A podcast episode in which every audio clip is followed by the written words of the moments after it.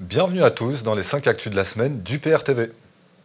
Et cette semaine, nous allons parler de Lubrizol, de la France, de mobilisation, du climat et de l'université d'automne de l'UPR.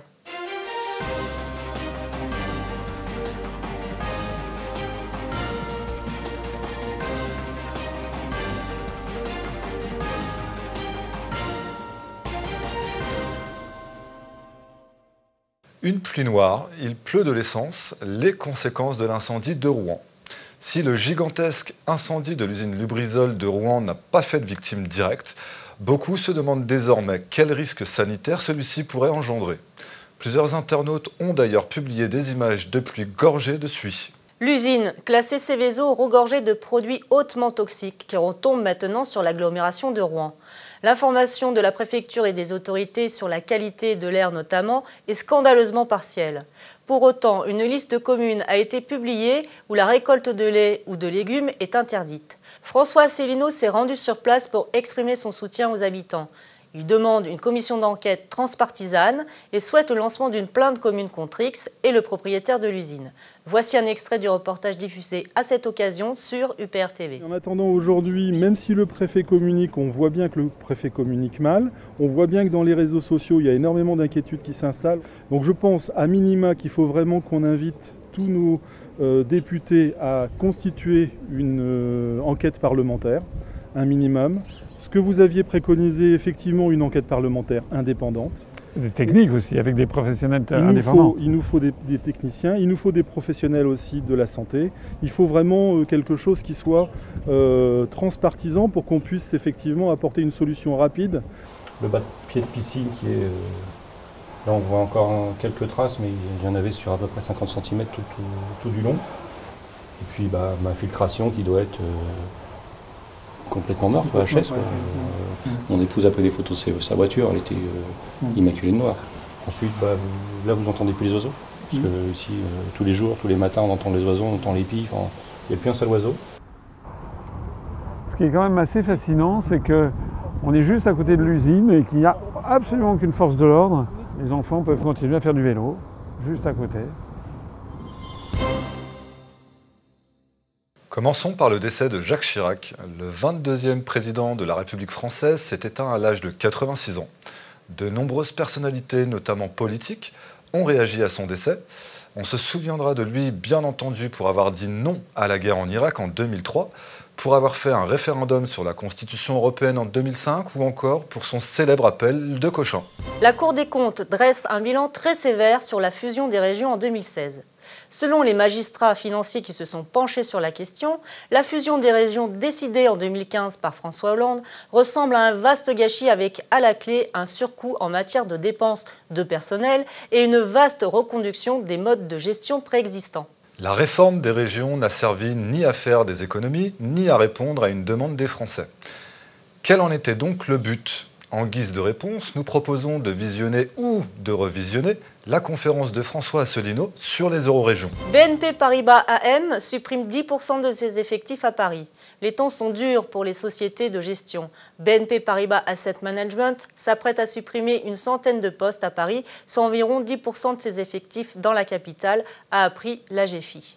Nouvelle étonnante, si l'on se remémore la propagande anti-Brexit qui expliquait que le secteur bancaire parisien allait être revigoré par la perspective du Brexit et l'exode massif de financiers de la City. En revanche, des suppressions de postes vont être facilitées par la casse du Code du travail des ordonnances Macron, qui nous viennent tout droit d'une directive européenne. L'impôt sur les sociétés va baisser pour les grands groupes.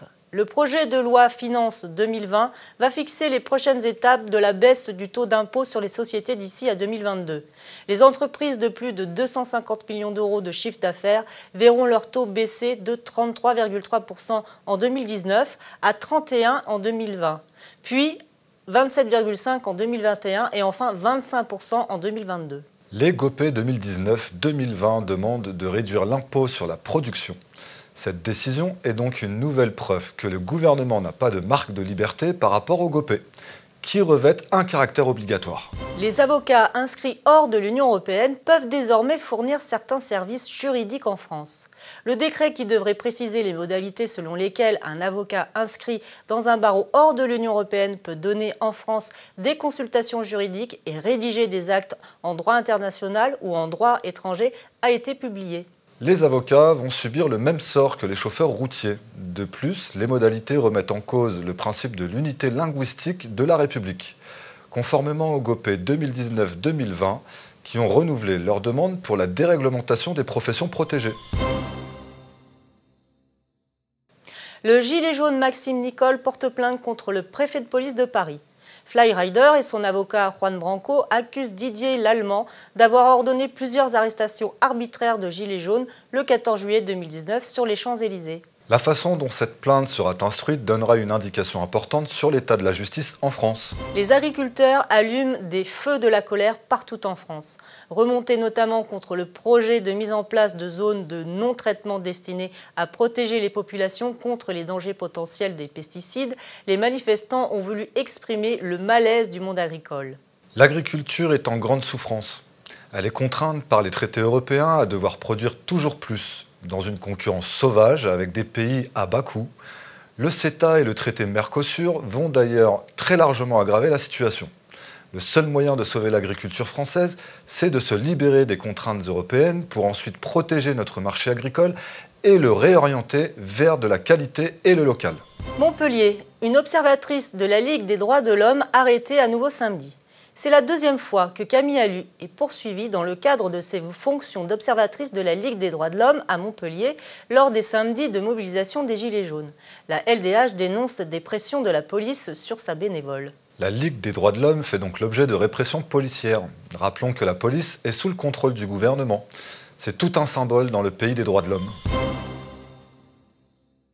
Le retour de la consigne en France rejetée par les sénateurs. Cette mesure du projet de loi sur l'économie circulaire, censée lutter contre la pollution des bouteilles en plastique, a été considérée comme une perte de revenus pour les collectivités locales. Un énième choix en faveur du profit et au détriment de l'écologie de la part de la classe politique française. Il faut tout de même noter qu'à contrario, le Sénat a bien voté ce vendredi l'interdiction des plastiques à usage unique pour 2040. Mais avec un tel délai, il est difficile de parler de victoire écologique. Beaucoup y voient un sursis de plus de 20 ans pour les pollueurs. Greta Thunberg et 15 autres jeunes intentent une action juridique contre 5 pays dont la France. Plainte inédite déposée avec l'aide du cabinet international d'avocats Osfeld et la bénédiction de l'UNICEF. Il y a cependant de quoi s'interroger sur comment Greta Thunberg a pu arriver à s'exprimer ainsi devant l'ONU et devant les parlements occidentaux. Une transparence sur les critères, les acteurs influents et les raisons devraient être exigées à but purement informatif. Ce n'est pas parce qu'un sujet peut paraître positif de prime abord qu'il faut se désintéresser du processus qui l'a constitué. À l'ONU, les grands pollueurs se refusent à prendre des engagements pour le climat. Seules 66 nations, essentiellement des pays en développement, pesant pour 6,8% des émissions, se sont engagées lundi à New York à accroître leurs efforts d'ici 2020. Rappelons que le plus grand pollueur est le Pentagone avec sa politique mondiale d'intervention armée. Varsovie vert de rage après l'attaque de Macron contre la Pologne. En plein sommet de la Terre, des propos tenus par Emmanuel Macron sur la Pologne avant son arrivée à New York font grande polémique.